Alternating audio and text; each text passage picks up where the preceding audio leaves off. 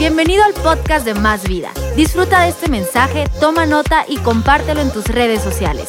Lo que Dios te habla puede ser de bendición para alguien más. ¿Cómo están todos el día de hoy? Muy, muy bien. Bueno, es un gran placer estar aquí con ustedes este domingo en la mañana. Hace unos días me operaron, entonces no estoy al 100%, pero a él le vamos a dar lo que tenemos. ¿Está bien? Y yo quisiera invitarles a que abriesen sus Biblias a la primera epístola de Pedro.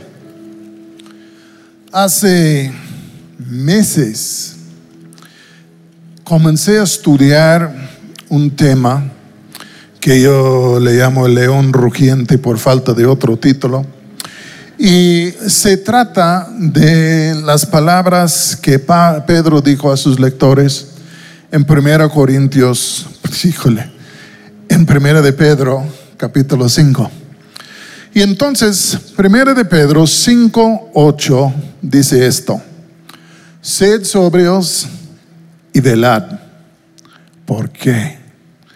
¿Por qué? Porque vuestro adversario, el diablo, como león rugiente, anda alrededor buscando a quien devorar, al cual resistid firmes en la fe. Vamos a orar. Padre, te doy las gracias por esta mañana, esta reunión. Gracias por tu palabra. Ahora pido la unción del Espíritu Santo para poder compartir en una manera ordenada la palabra que tú me has dado, para que esta palabra pueda ser de edificación y de liberación para todos los que la escuchan. Y en el nombre de Jesús te lo pido. Amén. Si has leído la primera epístola de Pedro, te das cuenta de algo que cuando él escribió esta epístola, estaba en la ciudad de Roma. Y le llegó una noticia de que las iglesias en cinco provincias romanas, Ponto, Galacia, Capadocia, Asia y Bitinia, estaban siendo perseguidas, estaban sufriendo cosas difíciles a las manos de sus paisanos y parientes. Entonces Pedro no pudo irse hasta allá, pero hizo lo mejor que pudo hacer. Les envió una carta, una epístola. Y en esta carta y esta epístola, él les daba instrucciones y ánimo de cómo enfrentar esto, de actitudes necesarias, etc. Y les daba instrucciones de cómo conducirse en medio de un momento difícil como esto. Y cuando llega al fin de la epístola, él les dijo las palabras que tú y yo acabamos de leer. Porque Pedro sabía esto, que no solo luchamos con carne y sangre, pero también luchamos con potestades y principados, etc. Y entonces siempre en medio de los ataques y problemas, uh, persecuciones que vienen de nivel humano, siempre por detrás hay alguien que está impulsando todo esto es el diablo mismo. Y por eso Pedro o Pablo dice, no luchamos con carne ni con sangre. Y es por eso que Pedro aquí dice a sus lectores otra vez lo que les voy a decir. Les dice, sed sobrios y velad, porque vuestro adversario, como un león, el diablo, como un león rugiente, anda alrededor buscando a quien devorar. Con estas palabras, y luego él dice al cual resistir firmes en la fe. Con estas palabras, él les quiere decir tres cosas. Número uno, tienen un adversario, el diablo. Número dos, este diablo les quiere devorar como un león. Número tres, si tienen un enemigo que les quiere devorar, número tres, tienen que resistirle. Porque si no le resistan, les come. Entonces, un enemigo que nos quiere destruir, a lo cual debemos resistir. Y entonces vamos a platicar un poco de esto. Porque en el primer lugar quiero decir esto. El enemigo, el diablo, los quería devorar, pero no los podría devorar sin antes destruir la fe de ellos. Resistid firmes en la fe. Y el diablo sabía que para poder devorar o destruir a esta gente, que él necesitaba destruir su fe. Yo quiero decirles que todos nosotros estamos bajo un ataque constante en medio de lo cual Satanás está tratando de minar a nuestra fe. Está tratando de destruir a nuestra fe. Está tratando de abolir nuestra fe. Y constantemente Él está haciendo esto. A ver si no es cierto en el caso tuyo. Cuando yo era un joven yo no creía en Dios menos en el Evangelio. Pero la palabra de Dios me comenzó a llegar por la boca de diferentes personas. Y esta palabra que me llegaba comenzaba a abrir mis ojos, a, reflejar luz sobre mi ser. Y esta palabra que me estaba llegando comenzó a producir, sino a crear una fe adentro de mí. Yo no tenía fe. Pero la fe viene por el oír y el oír por la palabra de Dios. Y esta palabra que me comenzaba a llegar, de pronto comenzó a dar a nacer fe en mí. Yo les voy a decir algo, el diablo lo notó, se fijó y dijo, yo necesito frenar a este proceso porque hay fe creciendo en el corazón de este joven. Y si yo no impido esto, lo que va a pasar es que un día su fe va a crecer a tal grado que va a clamar al Señor Jesucristo y va a ser salvo. Y entonces venían muchas cosas en mi contra para arrebatar la fe que estaba creciendo en mí. Y yo creo que todos ustedes pueden pensar en sus vidas de cómo llegaron a, a Cristo y pueden ver momentos en donde la palabra llegó, encendió una fe en tu ser, esta fe se iba creciendo porque Dios la iba regando como una semilla, semilla ya sembrada, y como el enemigo batallaba tratando de evitar que creyeres, tratando de apagar este flamito de fe, pero él no pudo porque Cristo es mayor. Y al fin de cuentas esta fe creció en nosotros a tal grado que dijimos, ya basta, me voy a arrepentir de mis pecados, me voy a entregar a Jesucristo, voy a alcanzar la salvación que Dios nos da en Él y de pronto, ¡pum!, por fe, entramos en el reino de Dios. Satanás no pudo impedir la creación de fe en nuestro ser, pero una vez que esta fe haya sido creada en nuestro ser y estamos caminando en fe, ¿qué quiere hacer? Pues quiere destruir nuestra fe quiere robarnos de nuestra fe, quiere apagar la fe. Y entonces Él viene en contra de nosotros en muchas maneras diferentes. Una vez que somos cristianos, Él viene en contra de nosotros ahora, no para impedir a que creamos, sino para destruir la fe que ya tenemos. ¿Me estoy explicando bien? Y yo quiero decirles que algunas de las armas favoritas que él tiene, sino la arma más favorita, es la duda. Digan conmigo la duda. Dijo el puritano Mateo Henry en el siglo XVI. Él dice, Satanás primero enseña al hombre a dudar de las cosas que Dios ha dicho, para después llevarle a negar lo que ha dicho Dios. En otras palabras, la duda engendra la negación. Y es por eso que el enemigo constantemente está sembrando dudas en nuestro ser en cuanto a nuestra fe, tratando de llevarnos a un punto de negarlo para que volvamos a donde estábamos antes, para que Él ya puede acercar y devorarnos.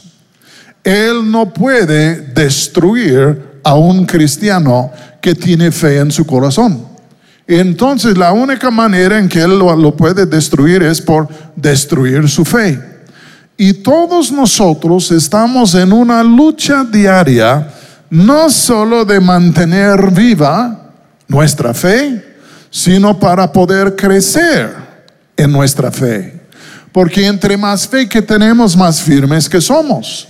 Y Él no quiere que nos vayamos fortaleciendo, nos quiere frenar para después debilitar, para poder destruir. Pero estamos siempre en una lucha en donde Dios habla, Dios actúa y el enemigo viene y la duda. Si no me creen, escuchen lo que voy a decir. Yo me acuerdo la noche que me convertí. Ya Cristo vino a mi corazón, Dios me perdonó, tantas cosas. Sentía como Superman, como si pudiera volar, ¿entienden? Ya, salvo, por fin, aleluya. Pero a los tres días, ¡pum! Me llega una duda. ¿En verdad estás salvo? ¿Te crees salvo? ¿No eres esto solo una emoción? A ver, dame muestras. ¿En verdad? ¿En verdad eres salvo? Y habiendo recibido y habiendo sido plenamente convencido de que Cristo me salvó, ahí estaba el enemigo sembrando la duda para robarme de lo que había hecho Dios, para llevarme a la negación. Yo me acuerdo cuando recibí el bautismo en el Espíritu Santo. Boom, Dios me bautiza y yo comencé a hablar en lenguas como un loro, ¿entienden? Y no he dejado de hablar en lenguas hasta el día de hoy. Pero la mañana después, ya en la noche llena del Espíritu, hablando en lenguas en la puritita gloria, y de pronto llega la duda. ¿En verdad? ¿Recibiste el bautismo en el Espíritu Santo? ¿No será que solo invitaste a esta gente? ¿No será que te equivocaste, que no es? Ay, ay, ay. Sembrando la duda para hacerme negar. Yo me acuerdo cuando Dios me llamó al ministerio, era una, una experiencia muy fuerte, impactante, tuve una visión increíble y, no tenía la más mínima duda que Dios me había llamado.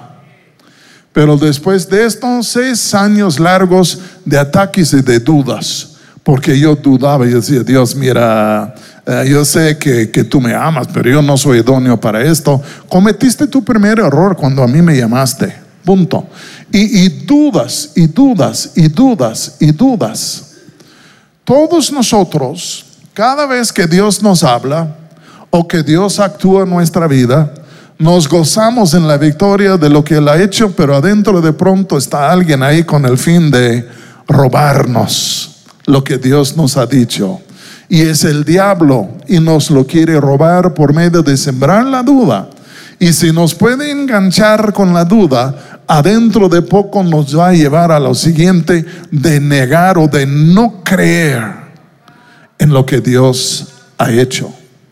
El diablo a muchos de ustedes les ataca tratando de robarles su salvación, su sanidad, su matrimonio, tantas cosas con la duda.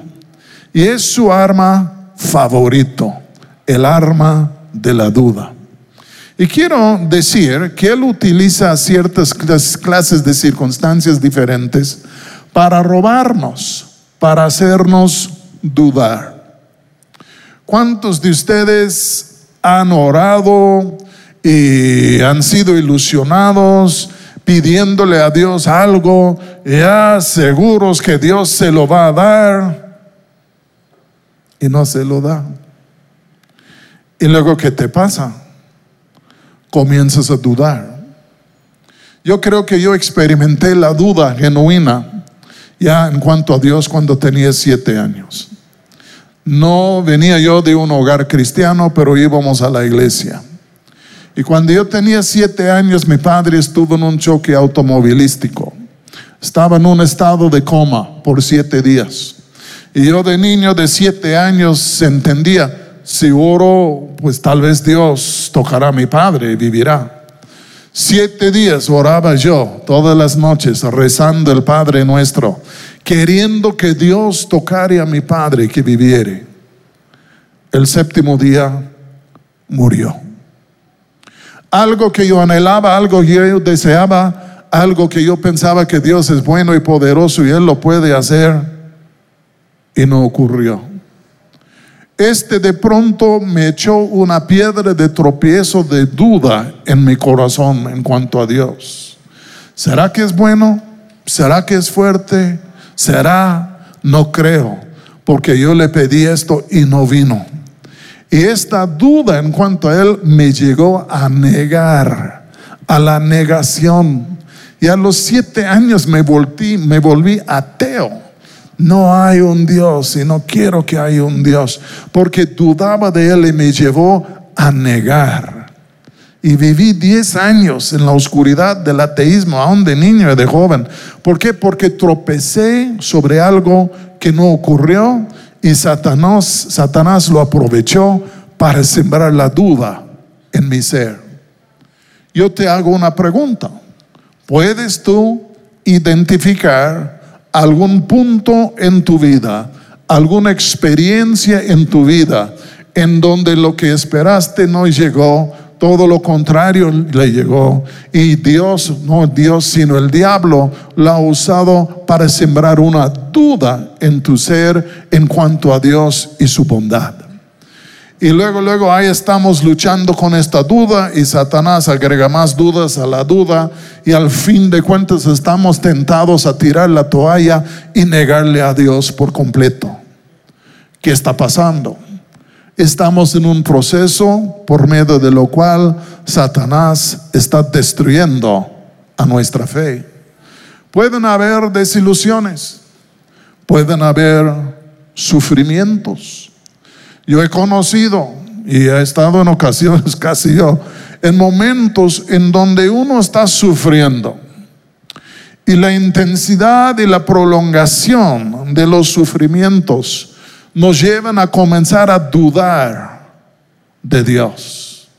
No tal vez tanto como si existiere, pero vuelvo a decir a dudar de su bondad o de dudar de su poder. Y comenzamos a decir, vaya Dios, si tú eres tan bueno y tan poderoso, ¿por qué me están saliendo las cosas así?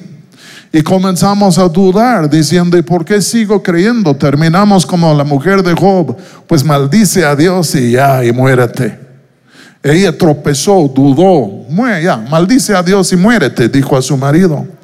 Y estas cosas nos hacen tropezar si, si es un sufrimiento personal o, o si es un sufrimiento de un ser querido y amado nuestro y decimos, ¿y por qué no intervienes? ¿Por qué no le tocas? ¿Por qué no le ayudas? Por favor, mátame a mí, pero no a él. Y ahí estamos y cuando las cosas se prolongan o no salen como queremos, podemos tropezar y decir, yo no sé de Dios, dudo de Dios, no sé por qué haya hecho esto. Y hasta podemos negarle. ¿Saben ustedes que las cifras demuestran esto? que la gran mayoría de los ateos que están en el mundo el día de hoy son ateos porque sufrieron una desilusión con Dios cuando eran jóvenes.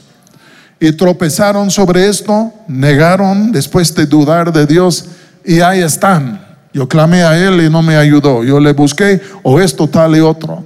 Hay un gran teólogo eh, del siglo antepasado, protestante, que escribió un libro en contra de lo milagroso en la iglesia. Y uno dice, ¿por qué tan feroz el cuate? Hasta que uno entiende que un día le cayó un rayo sobre su mujer, la dejó paralizada y aunque él oraba y ayunaba y todo, su mujer nunca se sanó. Y al fin de cuentas en coraje llegó a dudar que Dios sanaba y negó que Dios sanaba. Pero su duda debido a la aflicción le llevó a la negación. Yo podría mencionar muchas cosas, la desilusión, los sufrimientos, las persecuciones, las tentaciones, ah, la presunción, muchos presumen. Y cuando Dios no contesta, pues dicen, ¿y qué pasó? Dios eh, se rajó. Yo me acuerdo cuando era recién convertido, trabajaba en un restaurante con una bola de diablos y me acuerdo uno de ellos era un señor ya grande y dice, ¿y tú eres un cristiano? Ajá.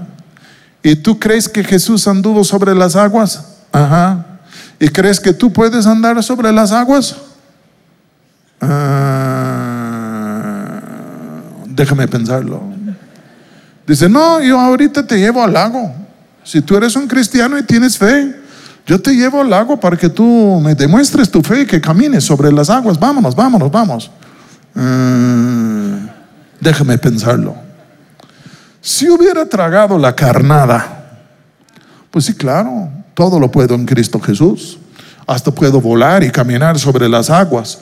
Yo podría haberme ido allá en una tremenda presunción, no más para mojarme de cabeza hasta los pies.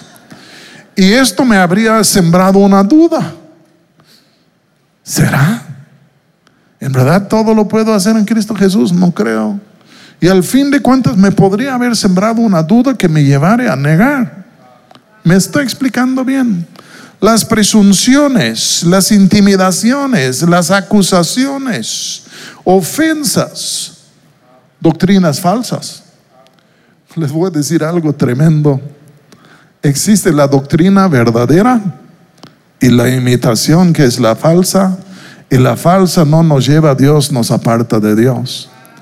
Y necesitamos tener cuidado porque las doctrinas falsas siembran dudas en nosotros en cuanto a la veracidad de las escrituras, en cuanto a la persona de Dios, en cuanto a la obra de Jesucristo, en cuanto a su aplicación a nuestra vida. Y si comenzamos a creer cosas falsas, estas cosas, sin que lo sabemos, nos van a llevar a negar la verdad. Yo he visto que líderes corruptos muchas veces sirven como una piedra de tropiezo para los creyentes que los hacen dudar de la fe y hasta apartarse de la fe. Tengo en mente una iglesia de unas personas muy amadas por nosotros que se fundó en un país muy difícil. Y ya fundaron a puro sangre, sudor y lágrima la iglesia y ya tenían la iglesia, su equipo y todo. Pero un día el pastor, el fundador, decidió a renunciar la fe e irse. Y cuando los que se habían convertido debajo de su ministerio vieron lo que él dijo, les entró la duda.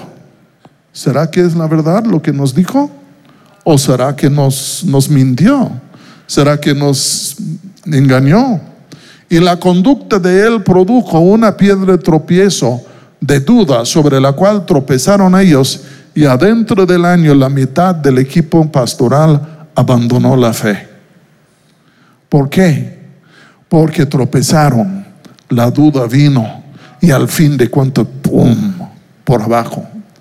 Yo quiero decirles que todos nosotros al diario parece ser que somos atacados por el maligno y en alguna manera Él está tratando de sembrar una duda en nuestro ser que al fin de cuentas nos puede llevar a negar a Dios. Por eso Pedro dijo, sed sobrios y velad. ¿Por qué?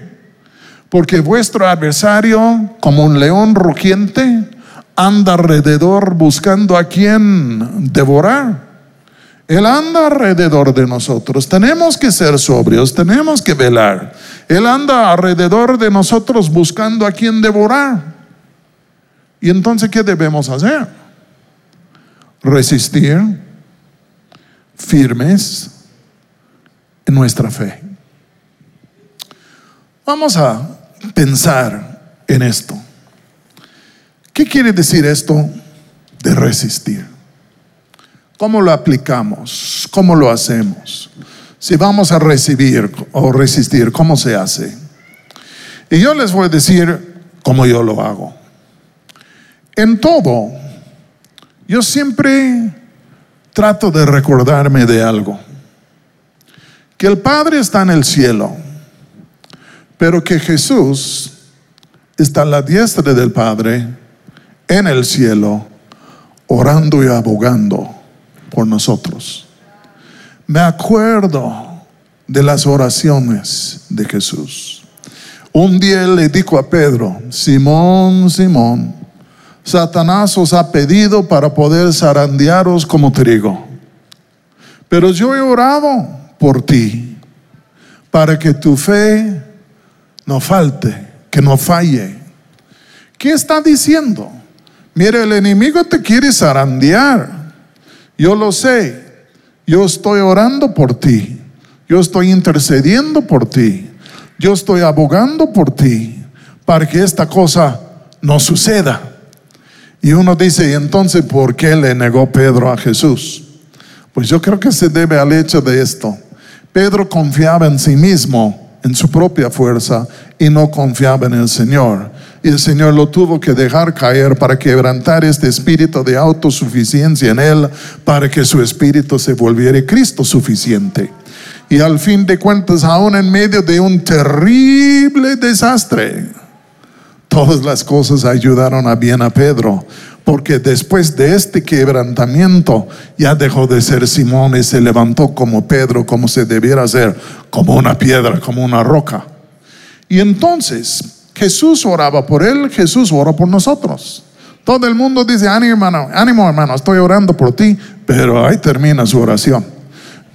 Pero Jesús, de a veras, está en lugares celestiales, intercediendo y abogando por nosotros, porque no ha perdido vista de nosotros y Él sabe en dónde estamos.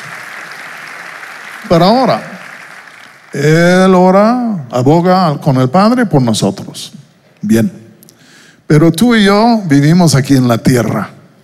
Estamos aquí en el campo de batalla. Tenemos un enemigo que quiere destruir nuestra fe. ¿Cuál es su arma preferido? La duda. ¿Cómo podemos responder a sus dudas? Si Él nos dice una mentira, si nos siembra una, siembra una duda, ¿qué debemos hacer? Pablo, en Efesios 6, también habla de la milicia espiritual. Y en el capítulo 6, creo que es el versículo 17 de Efesios, él dice esto a sus lectores. Dice, hay que tomar el escudo de la fe con lo cual podáis apagar los dardos de fuego del maligno. Quiero un dardo de fuego. Eran dardos así de largo, uh, huecos en, en el parte en donde los agarraban para tirarlos, huecos y llenos de líquidos flamables, con una mecha. Y entonces los soldados romanos, ¡pum!, los lanzaban como dardos queriendo pegar a los oponentes o algún objetivo de madera o quién sabe qué. Pero lanzaban estos dardos de fuego esperando que explotasen y que provocasen un incendio sin daños o heridas. Esto lo hacían. Y Pablo dice, oye, el enemigo está lanzando dardos de fuego. ¿De qué son? De dudas. Y entonces, ¿qué debemos hacer? Tomar el escudo de la fe con que podemos apagar estos dardos. ¿Están conmigo hasta ahora? Pero ahora vamos a pensar un momentito en la naturaleza del escudo de la fe. Pablo dice en Romanos 10, 17 algo muy interesante. La fe viene por el oír y el oír por la palabra de Dios. O en otras palabras, el oír la palabra de Dios, este produce fe en nosotros. Tú y yo no teníamos ninguna fe hasta que alguien nos predicó y la palabra predicada engendró fe en nuestro ser. Y entonces el escudo de la fe, oíganme muy bien, para mí realmente representa la palabra de Dios. Y entonces la palabra de Dios, pues oímos la palabra y fe viene. El enemigo lanza dardos, pero dardos de duda, y lo que queremos hacer es acabar con la duda y volver a, levantar nuestra fe. Y entonces, ¿cuál es el escudo? Es la fe. Es la fe. Ah, en verdad, tú te convertiste ayer, no lo creo. Pues mira, Satanás, lamento tu incredulidad, pero la Biblia dice, clama a mí, yo te responderé. La Biblia dice que el que cree en el Señor Jesucristo será salvo. Y con esto tomamos el escudo de la fe, que es la palabra de Dios, confesando la verdad, y apagamos los dardos de fuego de duda del enemigo. ¿Me estoy explicando bien? ¿Cómo nos defendemos? ¿Cómo resistimos? Viene el diablo y dice, y mañana tú vas a morir. Bueno, tenemos que tomar el escudo de la fe y decir, discúlpame, pero tú eres un profeta falso. Tú no conoces el futuro, tú no conoces el consejo de Dios, tú solo estás mintiendo de la maldad de tu corazón para provocar una angustia en mí y yo no te creo. ¡Pum! El escudo de la fe. Y en esto estamos apagando los dardos ardientes del maligno. ¿Cuántas mentiras nos lanza el diablo al diario? que provoquen en nosotros dudas, sino angustias y temores. ¿Me estoy explicando bien? Ya estamos temblando por todas las cosas que Él ha dicho y nos ha mentido y luego estas dudas y estos temores y hasta que nos pueden llevar a negar a Dios. Tenemos que tomar el escudo de la fe con que podemos apagar los dardos de fuego del enemigo. Y ahora permítanme detallar algo. La fe viene por el oír y el oír por la qué? Por la palabra de Dios. No quiero hacer una trabalengua, pero escucha. La palabra, palabra. La fe viene por el oír y el oír por la palabra de Dios. Esta palabra española, palabra, ya en sí se puede traducir así de una de dos palabras griegas. Porque en el griego hay una palabra logos, que es una palabra escrita, y hay otra palabra rema, que es la palabra dicha, hablada. Y cuando Pedro o cuando Pablo dice la fe viene por el oír y el oír por la palabra de Dios, no está hablando de la palabra escrita, sino de la palabra dicha. Y escuchen muy bien lo que voy a decir. Mi Biblia es un escudo. Y aquí hay palabra suficiente para apagar todos los dardos ardientes del maligno. Pero yo no conozco a toda la Biblia. Y mi mente es un poco fallona, como la tuya. Y entonces lo que yo he visto es eso. Hay días que viene una duda y digo, ah, pues sí, este texto es el escudo, pum, porque por cada duda hay un escudo. Y ya viene una palabra y pum, la apago. Pero hay días que viene una duda y yo digo, ¿y qué? Y les voy a decir algo.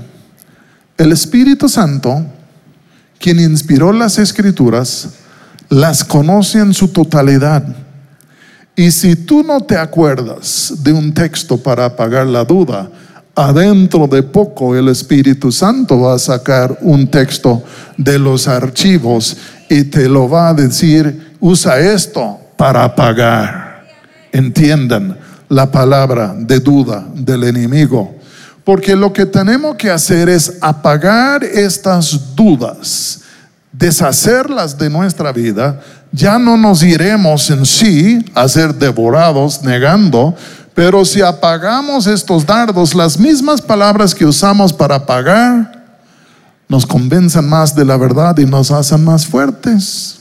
Y comenzamos a confesar las palabras verdaderas de las escrituras. Y al fin de cuentas, no solo estamos defendiéndonos, sino que estamos haciéndonos más fuertes. Si no me creen, escuchen esto. El tiempo se marcha, pero ya. ¿Se acuerdan de Jesús? Que un día salió al río Jordán y estaba Juan bautizando a la gente allá. Y Juan dijo, ¿y quién sigue? Y Jesús, yo. Y se baja Jesús a las aguas. ¿Se acuerdan?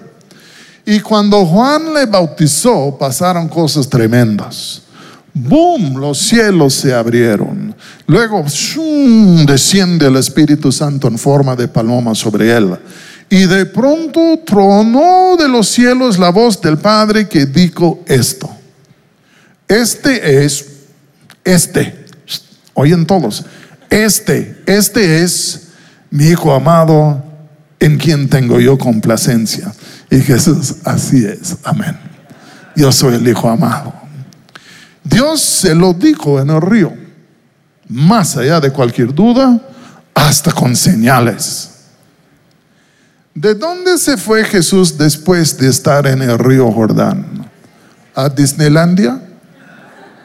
¿A dónde se fue? Fue llevado por el Espíritu al desierto. ¿Y con quién se topó en el desierto? Con el diablo. ¿Y con cuáles palabras le recibió el diablo? Eh, si tú eres el Hijo de Dios, si en verdad eres el Hijo de Dios, convénceme por favor por convertir estas piedras en pan. El padre le dijo derecha la flecha, este es mi hijo amado. Creo que es Lucas que dice, tú eres mi hijo amado. El padre se lo declaró. Y adentro de pocos días, ¿quién estaba ahí para robarle?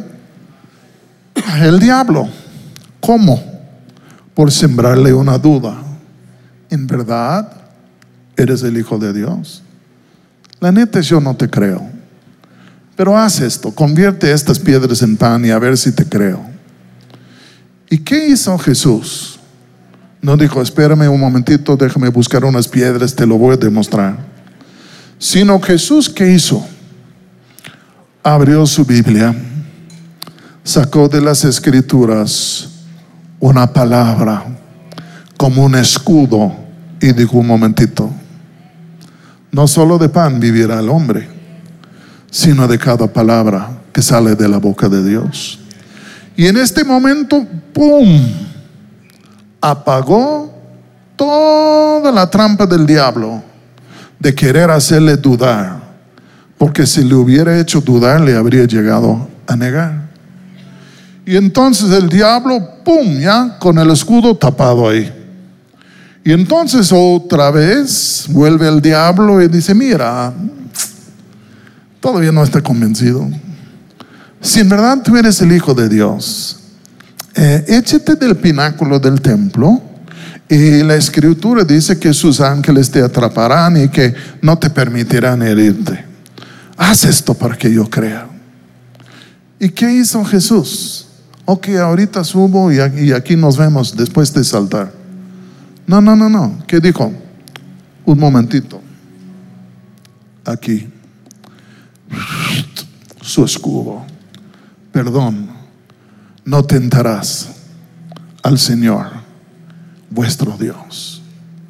¿Con qué apagó el dardo de fuego?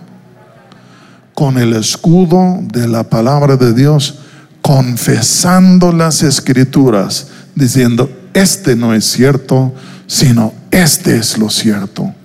¡Pum! Solo es así, mis hermanos, que tú y yo podamos resistir estas cosas. Porque Él quiere destruir a nuestra fe. Pero en confesar la palabra, apagando sus dudas, edificamos nuestra fe. Les voy a decir dos cosas muy rápidas en los próximos 20 minutos. ¿Nunca han leído el texto que dice que andamos por fe y no por la vista.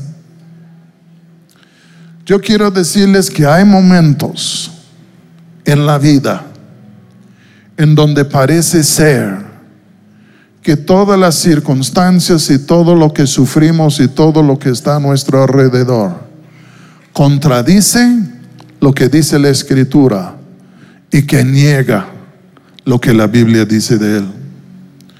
Y entonces ahí estamos y miramos y al fin de cuentas vas a un campamento de muerte del régimen nazi y todo lo que tú ves es de las cosas más terribles e increíbles que puedes imaginar.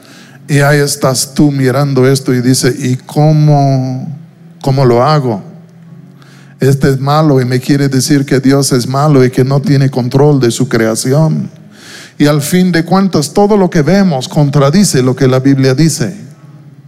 Y entonces, ¿en dónde nos ponemos? No podemos ponernos al lado de lo que vemos, perdóname, porque lo que vemos cambia, lo que vemos se transiciona, lo que vemos se va. Tenemos que ponernos al lado de la palabra de Dios aún en los momentos cuando todo contradice. Es lo más difícil. Hace ocho años me operaron de un cáncer. Y ya me fuimos a Médica Sur, ahí en México. Y la neta es que no era muy agradable la experiencia. Estuve 11 horas en quirófano. Estuve tres semanas y media en el hospital. Salimos justo dos días antes de la Navidad. Y ahí estábamos nosotros y pues, híjole, me sentía como un pulpo, con ocho tubos diferentes salidos de mi cuerpo. Y ahí estaba yo y pues, pues ahí estábamos. Y luego, luego comenzaba yo a recuperarme y me comenzaron a dar luces de que ya en un día dos o tres ya te vas. Y cada vez que me decían esto, que ¿saben ustedes qué pasó? Me pagaba otra infección. Y luego recuperado y ya va a seguir y otra infección. Y luego y otra infección. Y luego se acercaba la Navidad y yo decía, yo no quiero pasar la, Navidad en el hospital. Me voy a alocar y, y, los médicos sin saberlo hablando de lo que iban a comer en la noche buena y qué tal tu árbol de Navidad y, y a dónde van a vacacionar. Y yo estoy pensando, aquí estoy yo tirado y ni me puedo mover. Y me comencé a desesperarme. Y comencé a decir, ¿qué pasa Dios? ¿Por qué no se pongan bien las cosas? ¿Será que nunca voy a salir de esto? ¿Será que aquí me voy a morir de todos modos? Y un bombardeo de dudas, queriendo llevarme a negar mi fe. Y un día Pati y yo platicamos y dijimos, mm, mm, tenemos que marcar una raya aquí en el suelo porque ya no podemos echarnos más por atrás, tenemos la espalda hacia la pared. Ya no podemos, necesitamos marcar una raya, tomar una postura, hacer una declaración. Y dijimos esto, la Biblia dice, Dios es bueno y su misericordia es para siempre. Y aquí plantamos nuestra bandera, de aquí no nos movemos porque si nos apartamos de esta postura, aún en medio de tantas aflicciones, vamos a terminar dudando de Él y negándole a nuestro Dios. Mis ojos ven una cosa, pero la escritura dice otra cosa. Y yo me planto sobre lo que es la escritura, porque es la palabra de Dios eterna, verídica. Y los cielos y la tierra pasarán, pero su palabra no va a pasar. Y ahí plantamos nuestra bandera en cara de tantas contradicciones y cosas diferentes. Y aquí estamos a los ocho años. Todo ha cambiado. Y el dicho todavía es, Dios es bueno y su misericordia es para siempre, aunque pasamos por días malos. Yo voy a terminar, voy a terminar antes de que me terminen.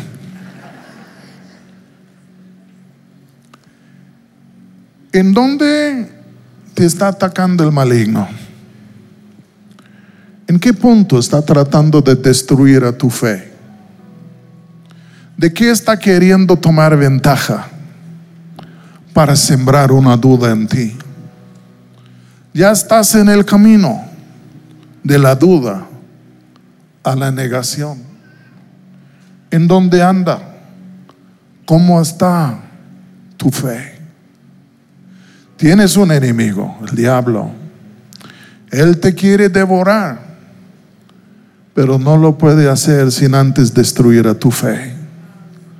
Y yo creo que algunos aquí, el día de hoy, que han estado bajo ataques difíciles, donde el enemigo está sembrando dudas en tu corazón. Yo te quiero exhortar en el nombre y en el amor de Jesucristo el día de hoy. Toma tu escudo de fe. No olvides que Jesús está orando por ti, pero toma tu escudo de fe para todas las dudas que el enemigo te ha sembrado, hay una respuesta en la palabra de Dios.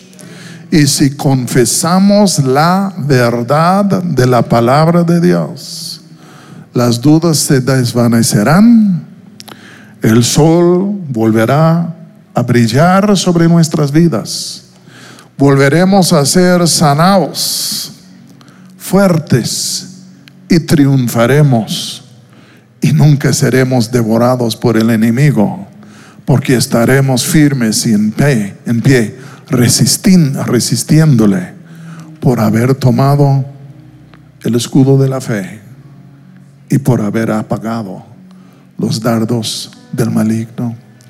Y tú dices, híjole, hermano, mi, escudo de fe es muy chiquito, ni, ni conozco San Juan 3:16.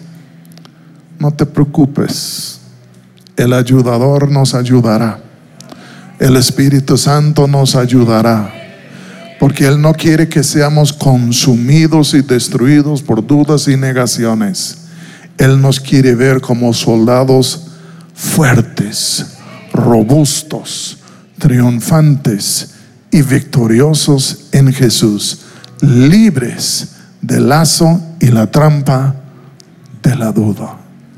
Si Dios te dijo que tú eres un hijo de Dios, y te lo ha dicho en la escritura y te lo ha dicho con su voz, te voy a decir algo.